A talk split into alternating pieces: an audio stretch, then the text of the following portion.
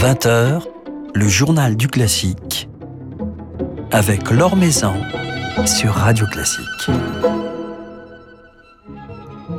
Bonsoir à tous. C'est l'une des plus grandes figures du violoncelle de la nouvelle génération, vainqueur en 2017 euh, du concours Reine-Elisabeth de Bruxelles et soliste de l'année en 2018 aux Victoires de la musique. Victor Julien Laferrière vient d'enregistrer son premier disque avec orchestre, associant le célébrissime concerto de Dvorak à une œuvre beaucoup plus rare mais fascinante de Martineau. Il sera à cette occasion notre invité ce soir. Le temps de notre petit tour d'horizon quotidien de l'actualité musicale. Depuis l'annonce gouvernementale de réouverture des salles de concert au 19 mai, certaines institutions lyriques ont décidé de sauver leur dernière production de la saison. C'est le cas notamment de l'Opéra national de Montpellier qui maintient donc quelques représentations du Werther de Massenet dans la mise en scène de Bruno Ravella, avec Marie-Nicole Lemieux dans le rôle de Charlotte, toute première Charlotte, et Mario Chang, vainqueur du concours Opéralia 2014 dans celui de Werther. Alors la représentation du 18 mai fera l'objet d'une captation et celle du 20 mai sera bien ouverte au public. L'Orchestre national de Lille poursuit sa saison via son Audito 2.0. Prochain rendez-vous ce mercredi à 20h en direct de la chaîne YouTube de l'orchestre. C'est David Ryland qui sera au pupitre pour diriger un ouvrage rare de Mozart, son opéra Thamos, roi d'Égypte, avec François Lys dans le rôle titre. Et dans une version mise en scène, mise en scène de concert, nous annonce-t-on, signé Damien Chardonnay d'Armaillac. Un concert qui sera diffusé également dimanche prochain à 21h sur Radio Classique. À suivre sur Medici.tv cette semaine, les épreuves finales du Grand Piano Competition 2021, concours créé par Denis Matsouyev, destiné aux tout jeunes pianistes âgés de moins de 17 ans. La première finale s'est tenue cet après-midi, la seconde est à suivre demain à 18h, tandis que la cérémonie de remise des prix et le gala de clôture se tiendront mercredi à 17h. Et à cette occasion, Denis Matsouyev donnera un récital. À noter également que vendredi, Medici diffusera le concert d'Alexandra Dovgan avec l'orchestre symphonique Yevgeny Svetlanov. Alexandra Dovgan, lauréate du concours 2018, à seulement 10 ans, elle avait fait sensation dans le premier concerto pour piano de Mendelssohn.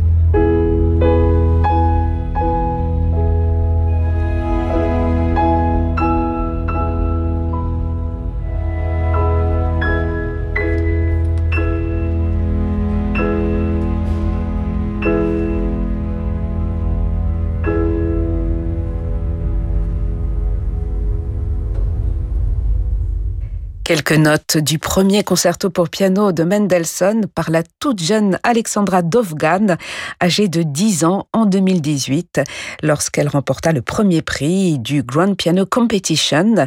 Son concert, capté avec l'orchestre symphonique Yevgeny Svetlanov, sera rediffusé ce vendredi à 18h sur Medici pour clore cette semaine spéciale dédiée à la nouvelle édition de ce concours, destiné aux tout jeunes prodiges du piano. Concours dont les résultats seront révélés, je vous le rappelle, mercredi à l'occasion de la cérémonie de clôture qui débutera à 17h. Rendez-vous donc sur medici.tv. Maison sur Radio Classique. Notre invité ce soir, le violoncelliste Victor Julien Laferrière, à l'occasion de la publication chez Alpha de son tout premier album en concerto, accompagné par l'Orchestre Philharmonique Royal de Liège sous la direction de Gergely Madarash, il nous offre sa lecture de l'un des piliers du répertoire pour violoncelle, le concerto de Dvorak, associé ici à une œuvre beaucoup plus rare de Martinou. Enregistrer le concerto de Dvorak était une sorte d'évidence pour le violoncelliste qui fréquente cette œuvre depuis tant d'années, comme il me l'a confié. C'est une œuvre qui occupe une place particulière dans la vie de la plupart des violoncellistes. Euh, je me souviens notamment quand j'étais adolescent que mon père collectionnait les versions en 33 tours de ce concerto. On allait dans tous les Emmaüs, tout ça où il y avait tous les, les, grands bacs de 33 tours et on cherchait les, toutes les différentes versions. Il y en avait déjà à l'époque une, une, bonne dizaine de, de Rostropovitch lui-même et ensuite de beaucoup d'autres. Et je m'y suis mis plus tard, je m'y suis mis euh, à le jouer plutôt vers l'âge de 19 ou 20 ans. Et là, c'était surtout le désir d'enregistrer une pièce que j'ai eu souvent l'occasion de jouer en concert. C'était ça, avant tout, la, la grande envie que j'avais, c'était surtout de lier les deux expériences, qui sont différentes, mais je voulais que de l'une découle de l'autre. Alors c'est vrai que c'est l'un des concertos les plus célèbres du répertoire pour violoncelle que Rostropovitch a enregistré au moins une dizaine de fois, que tous les violoncellistes enregistrent ou en tout cas rêvent d'enregistrer. Comment expliquer, Victor Julien Laferrière, cette fascination qu'exerce le concerto de Dvorak, non seulement sur les violoncellistes, mais sur, sur le public, sur les auditeurs? Qu'est-ce qui fait la force de cette partition selon vous Je pense que avec ce concerto, c'est pas du tout le premier du genre. Évidemment, il y a le concerto de Schumann, même le premier concerto de Saint-Saëns, qui sont tous deux antérieurs, par exemple, mais c'est pas les, ce sont pas les seuls.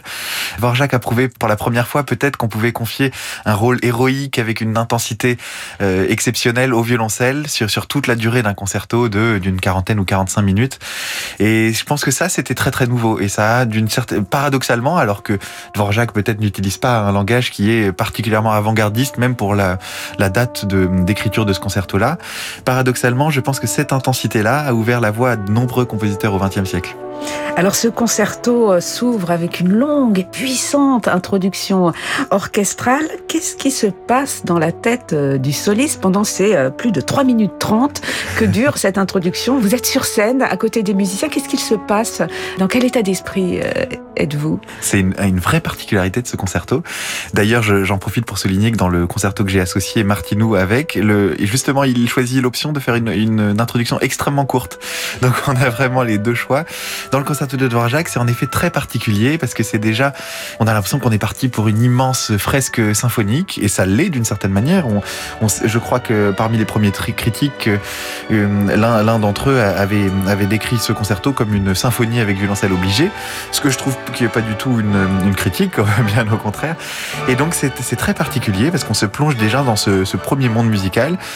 Et je me souviens très bien la première fois que je l'ai joué, l'impression que j'avais était vraiment très particulière parce que j'avais l'impression de plus savoir comment par quelle note je devais commencer alors que c'est peut-être le début le plus emblématique de ouais. notre répertoire mais je, je, je, me disais mais zut quelle note est-ce que c'est en majeur est-ce que c'est en... tellement voilà j'étais plongé dans le déjà toutes les couleurs de l'introduction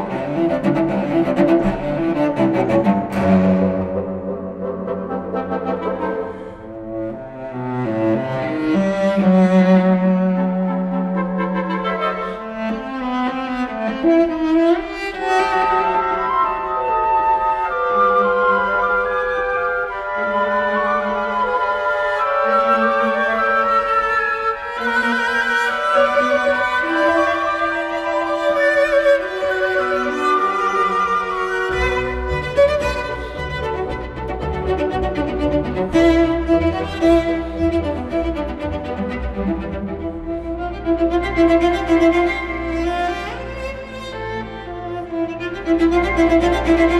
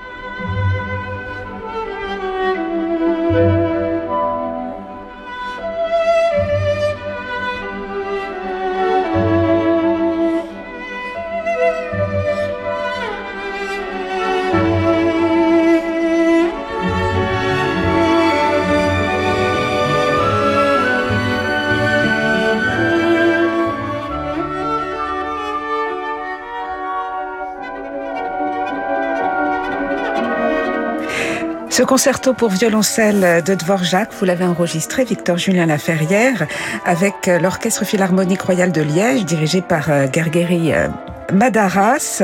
On peut y apprécier toute votre fougue, tout votre engagement, votre profond lyrisme également. Et d'ailleurs, euh, dans ce concerto, on passe de, la tendresse à la fougue.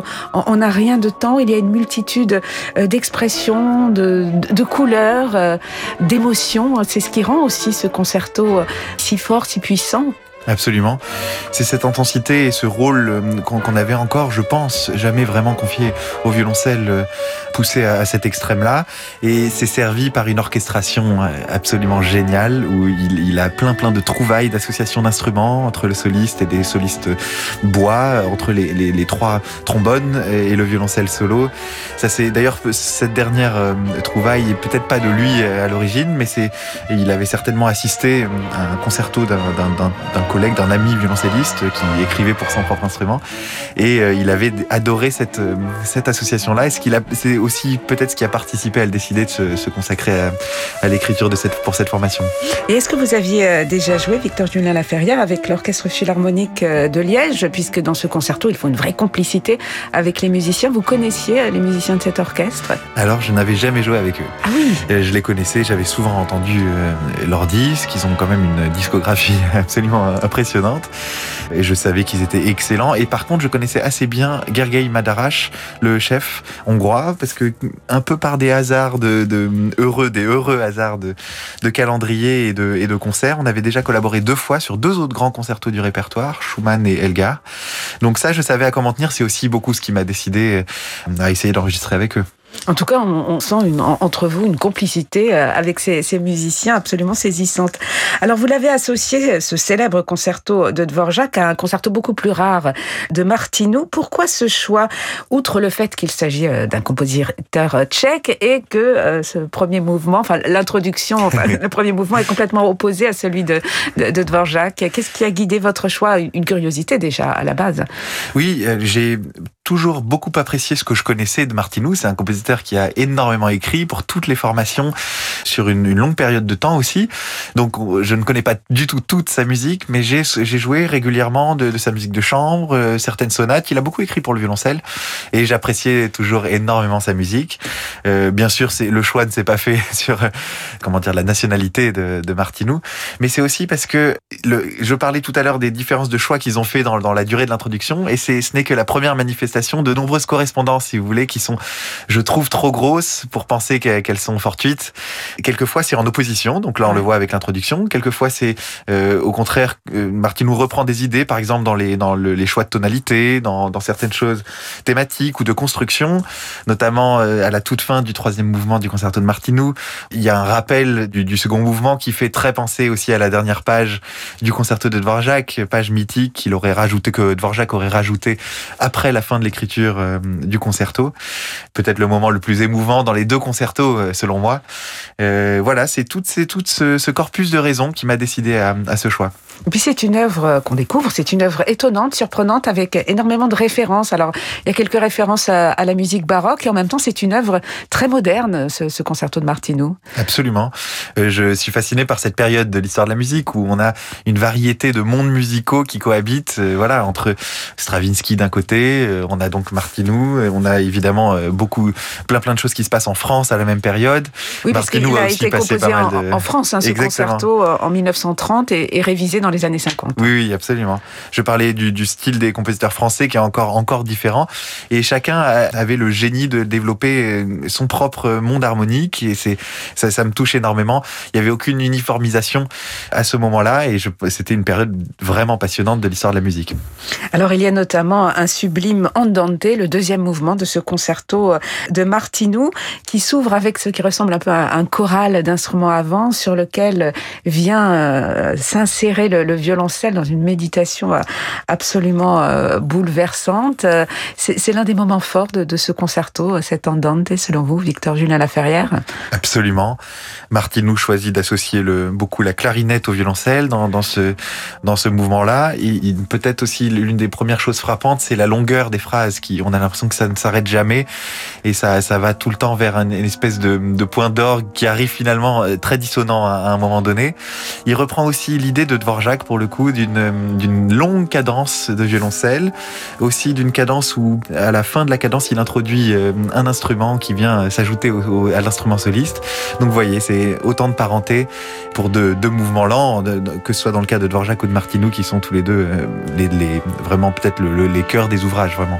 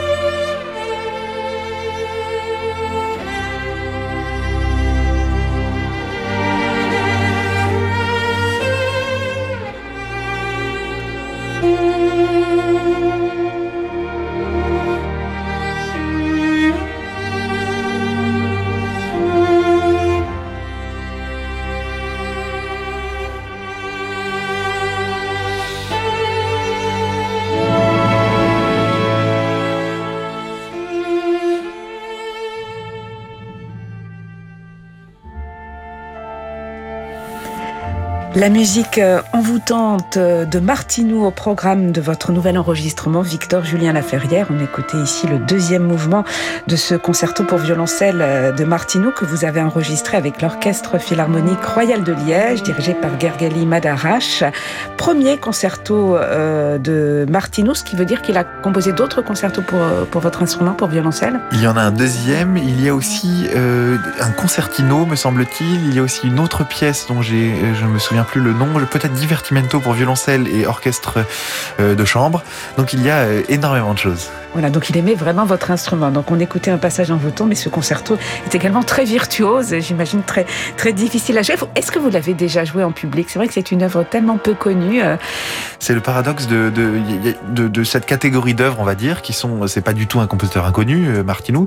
Donc elle, elle est plus, presque proportionnellement, on va dire, plus enregistrée que jouée en concert, étonnamment. Et c'est évidemment un tort, parce que j'aurais aimé d'avoir la même démarche que pour le concerto de Dvorak et que ça puisse découler de nombreux concerts. Euh, malheureusement, c'était la première fois que je le jouais au moment de l'enregistrement. Alors j'ai dit jouer en public, mais jouer en public, cela ne vous est pas arrivé depuis euh, des mois. Euh, Victor Julien Laferrière, j'espère que cela arrivera prochainement. En tout cas, vous avez plusieurs projets de concert en tant que violoncelliste, mais en tant que chef d'orchestre, puisque vous dirigez de plus en plus. Quelle place occupe justement la direction dans, votre vie de musicien aujourd'hui? Ben, Une place toujours toujours plus grande. J'ai créé un ensemble déjà pour euh, avoir la possibilité de me consacrer à, de nombreux euh, projets qui me sont chers, notamment aborder le répertoire symphonique sous forme de, de beaucoup de réductions ou de, de, versions de certaines grandes œuvres, au-delà en plus du répertoire de d'orchestre de, chambre qui est déjà très très riche en lui-même. Ces versions, ces réductions, on, on, les découvre, on les redécouvre beaucoup depuis le début de cette pandémie parce que les plus grandes phalanges se les sont appropriées en ces temps de euh, frustre, on va dire. Avec cette distanciation euh, sociale qui, réduit l'effectif orchestral. Absolument. Pour moi, c'est dans la, euh, la logique de, de cette, par exemple, cette intégrale de la musique de chambre de Brahms que j'avais organisée il y a quelques années, où le but évidemment est de découvrir Brahms à travers le fait de, de le jouer dans, dans, toute sa production. Donc là, c'est la, la, suite logique de cela en, en abordant le répertoire symphonique. En l'occurrence, avec l'orchestre de Rouen, ce sera la première sérénade de Brahms. À la fin du mois de mai. À la fin du, du mois de mai, exactement. Donc voilà, j'ai toujours eu ce, ce désir-là et je suis ravi d'avoir enfin passé le pas. Voilà, donc euh, des rendez-vous euh, pour vous, Victor Julien Laferrière, en tant que chef d'orchestre et violoncelliste, les 28, 29 et 30 mai à la tête de l'orchestre de l'Opéra de Rouen. Et on, on l'espère, on croise les doigts devant du public. Et puis un agenda bien rempli pour euh, cet été, avec notamment une nouvelle édition de votre propre festival que vous avez créé l'année dernière. C'est cela qui s'était tenu l'année dernière, les On avait réussi à sauver quelques concerts. À, à Sens. Festival au cours duquel vous dirigerez votre propre orchestre notamment Absolument. Et on va, on va donner un programme le, le 11 juillet là-bas, ainsi qu'au Potager du Roi. Le, le même mois, on donnera euh, quatre concerts beaucoup de projets cet été. On espère vraiment, on croise les doigts. Voilà, avec des beaux projets, notamment, euh, vous jouerez euh, la musique euh, de Bach, c'est Variations Goldberg avec Renaud Capuçon et Gérard Cosset au Festival de Rocamadour. On pourra vous entendre également avec Renaud Capuçon et David Frey jouer Schubert cette fois-ci au Festival L'Offrande Musicale le 7 juillet, ce, ce tout nouveau festival qui se tient à Lourdes, créé par David Frey. Et puis, on pourra vous entendre également au Festival de Sainte, au festival euh, de Mougins, au festival du commun, ou encore euh, à la chaise Dieu. Autant d'éditions qui ne sont pas encore euh, confirmées. Est-ce que vous avez déjà des informations sur ces festivals? Est-ce que vous savez s'ils se tiendront? Chaque festival est dans une situation différente. C'est très difficile et je pense que souvent eux-mêmes ne savent pas forcément. Voilà, il me semble que l'espoir prédomine tout de même pour cet été. On a l'expérience de l'été dernier aussi. Alors ça peut être une expérience trompeuse parce que du coup on a l'espoir que ça se passe au moins aussi bien, on va dire, même si beaucoup de festivals n'avaient pas pu se tenir, certains avaient pu le, faire. Donc euh, voilà, je suis comme tout le monde, j'attends le verdict. Voilà, prêt à vous adapter, hein, puisque vous avez développé, comme tous les musiciens, une, une capacité d'adaptation euh, incroyable hein, depuis cette pandémie. C'est c'est pas toujours facile et en même temps c'est évidemment intéressant parce qu'on essaye de d'en tirer toujours le meilleur. D'habitude, on essaye de, de trouver quand, quand, on joue en plein air, on essaye d'avoir une solution de report à l'intérieur. Là, ça va peut-être être un peu l'inverse. On va peut-être avoir des solutions de report en extérieur. On verra. Ça fait, je pense que toutes les deux semaines, il y a encore une nouvelle information qui chamboule la donne. En tout cas, on vous souhaite et on nous souhaite un été riche en festivals avec tous ces rendez-vous. Et on se régale avec euh, ce merveilleux enregistrement qui vient de paraître chez Alpha, qui associe ce concerto rare mais absolument fascinant de Martinou au célèbre et tout aussi fascinant concerto de Dvorak. Merci beaucoup, Victor Julien Laferrière. Merci à vous.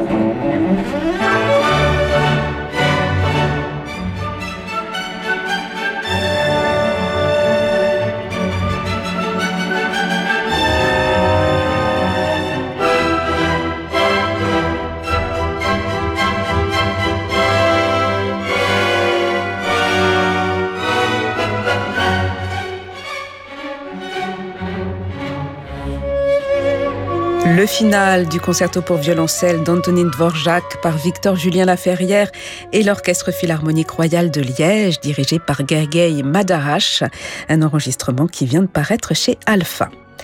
Voilà, c'est la fin de ce journal du classique. Merci à Charlotte Toro-Lassalle pour sa réalisation. Demain, nous serons en compagnie du compositeur Carole Beffa. Très belle soirée à tous qui se prolonge en musique avec Francis Drezel.